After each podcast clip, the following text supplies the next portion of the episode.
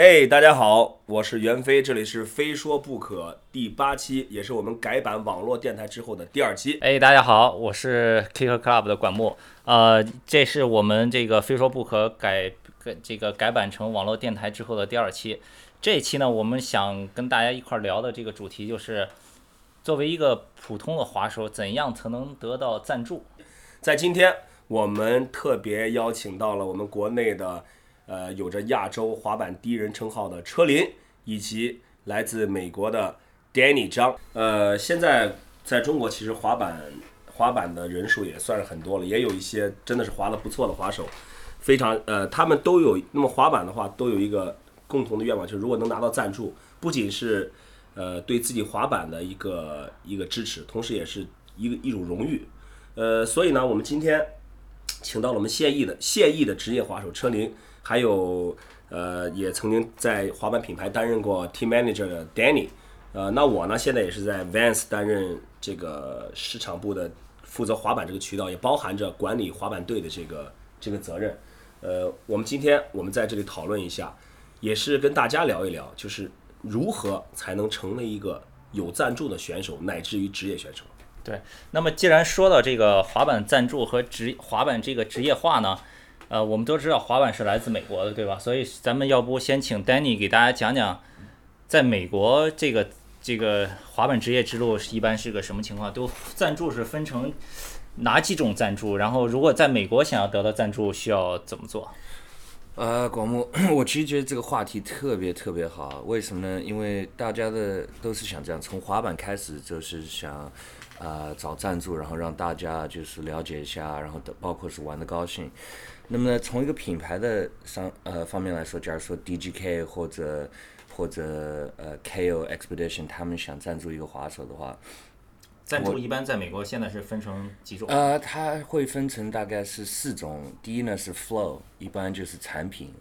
呃，假如说是店，店帮你介绍。假如说车林这个店，他介绍，他说：“嘿，店里我有个好的滑手，他一个介绍。”呃，可能会有一个一个呃这样的 flow。然后呢，有个 official 的 flow。呃，flow 呢就是产品，但是从公司来的话，就是更加正常一点，可能每个月都会有。然后会有就是 amateur，呃，就是不拿工资的，但是拿 product，但是呃在名单上面，呃，当然这就是最有希望去做 pro 的。然后 Flow 和 Amateur 都是只拿产品，但他们的区别是，有些 amateur 是拿钱的，但是呢，呃，amateur 拿钱吗？对 amateur 可以拿钱的，有奖金啊，有赢比赛啊，代表品牌好。其实其实我来解释一下这个。大家好，我是 Nike SB 的现役职业滑手。这个太植入了。不不不，我来讲，我来讲讲。大家好，我是 Vans 的袁飞。所以 所以呢，大家从这儿就能看出来如何做一个好的职业滑手。不不不，我来我来讲一下，因为这个哎，Danny，你把我的酒都喝光了，对没关 Danny 系，Vans 请客。没问题。Danny 可能这个中文就就嗯，他中文挺好的。表达不太我觉得还可以。是这样，据我所知，美国它这个赞助基本上分为四，就像丹尼说的是四四个，算是四个阶段。第一阶段首先就是一个滑板店的赞助，就当地滑板店的赞助。你在你本地，你如果觉得滑的不错，你就要拍一个 sponsor me a video 给这个滑板店。然后滑板店如果觉得你技术不错，又有相应的影响力，可能就会给你一些不定期的产品支持在中国要跟滑板店老板搞好关系。不不不，在商言商，开玩笑肯定是不不肯定是你要你要你要有你的价值，别人才给你支持，这是这是一个相辅相成。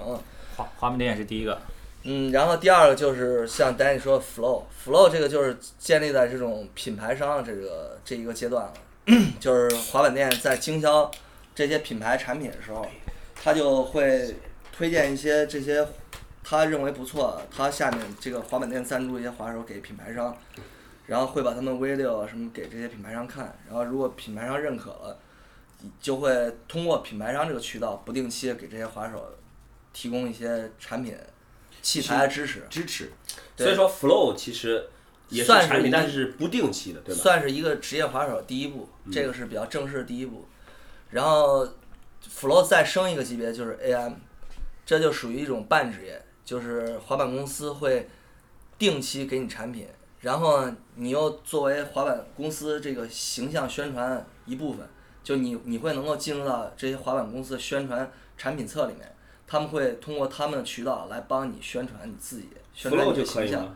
Flow Flow 没有。M 只有只有 AM 和 Pro 有，然后有一些呃技术相当不错的 AM 可能也会拿到一些少量这些工工资以及一些比赛报销知识，这样。但是 AM 拿的工资特别少，我印象里头，零六年的时候，我记得当时吉米操去去过那个深圳，那个时候我还在深圳做那个 Switch 板厂，我那个时候他是 AM，他是 Think AM，对我跟他聊过一次，他说工资好像每个月就几百美金。对，，就基本上是一些生活费，让你能够继续生活，然后等于是个坚持滑板。就跟他说补贴，对对对对对。差不多是个补贴，对。对。然后 AM 再往上，那就是大家都很多滑手都向往职业滑手，就是大公司主力宣传一些对外形象，以及会定期的给你相应的器材产品，还有就是拿薪水了，每个月有固定的薪水，包括你比赛成绩好或者有一些好的表现，会给你有一部分奖励奖金，这个就是比较比较最这个产业里最高层。这这就是一个基本上美国是这样，现在国内也基本上是一个这个形式，就是有一条好线，就是你从一个爱好者到一名职业滑手，就基本上你要经历过这四个过程。但是这个职业滑手，我觉得也还分两种，一种是普通职业滑手，另一种就是有点像那种超级明星的职业滑手，像什么职 P 业 Raw、什么 Ryan Sheckler 这种，对吧？对对对。他们拿的都是什么红牛啊，什么这种大哎大众。这个地方我想问问 Danny 啊，因为目前我们在国内的这个这个职业选手，因为这个这个工资啊，呃，我们也不方便在这儿透露。这个我想问问 Danny，在美国，就你所了解到的这种、OK 职业选手拿工资的，对的他们的这个薪水是从多少到多少？呃，一般呢是这样的，假如说呃有个底薪，对不对？然后呢会有一个 royalty，呃，就是假如说每一片你的签名版卖掉，提是前提是有有签名版的这对，种有签名版。那我签名产品，签名产品。大的 Pro 呢，可能有签名鞋子，然后签名板、签名衣服，你说的签名的产品，对，呃，很多 Pro 呢可能只有个签名版，但是这个呢，我觉得在滑板当中也是很特殊的一个情况。为什么呢？滑雪不一定每个 Pro 冲浪的，不一定是每个 Pro 每个职业都会有一个签名版的，呃，但是滑板是有的。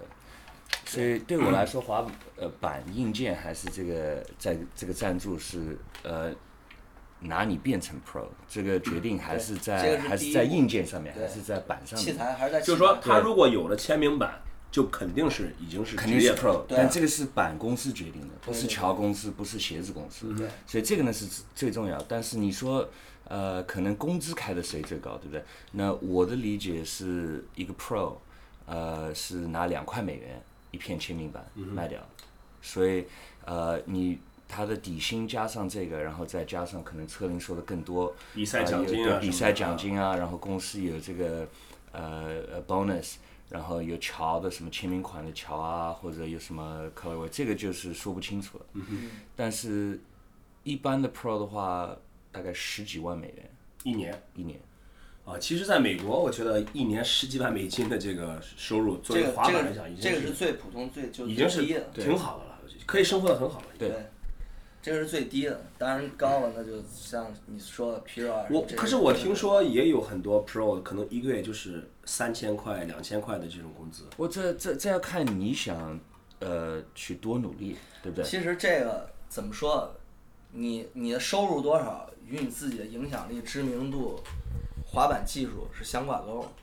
不管你在美国，在中国，对对对，你只要你技术影响力到那个层面，就给公司的回报越大，你自己的收入越大。其实说白了还是要看这个滑手的个人价值，对，就是你你你就是，比如说你的你的影响力可以影响到一万人，和能影响到一百万人，我觉得自这个价值是完全不一样的，对，这是肯定的。对吧？对那咱们回到刚就是一开始的那个主题，如何才能拿到赞助吧？好吧。然后车林正好今天在这儿，让车林讲讲他当时怎么拿到赞助的呀？这个怎么从一个普通滑手拿到产品赞助，拿到工资？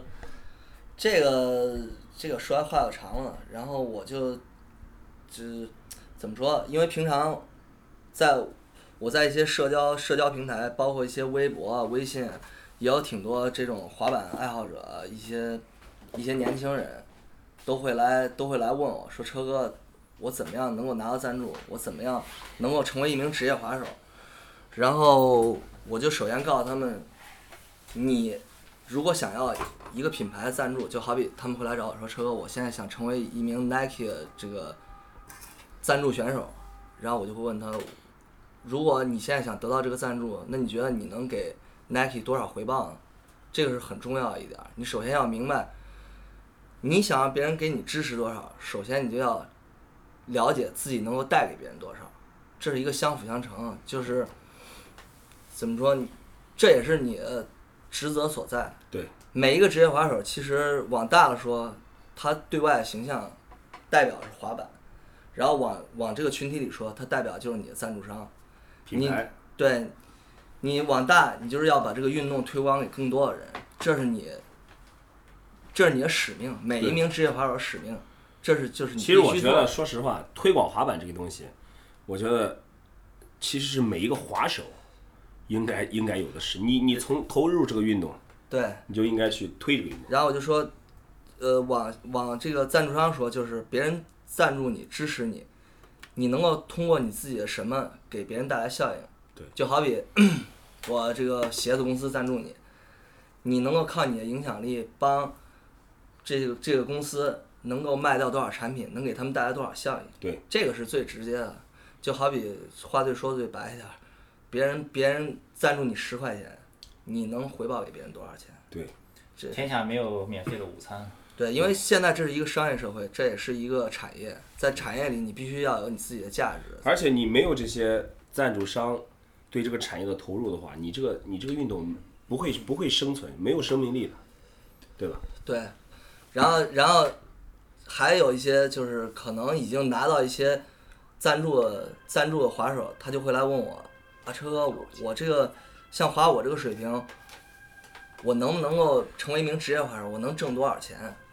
然后我就告诉他一点儿，我说兄弟，别的我不跟你说，我敢肯定一点儿，所有职业滑手，不管中国外国，没有一个人是为了钱去滑板，对的，对的。这是这是最关键一点。你你你滑的好了之后，你有价值对以后，你能挣钱了。可你开始滑板的目的是两个两个概对，念。我说，为了钱滑，他们都不会走到今天这一步。为什么会到今天这一步？就是因为他们对这个运动有最最本质、最最原始的东西，就是他热爱，他喜欢，他才能滑得好。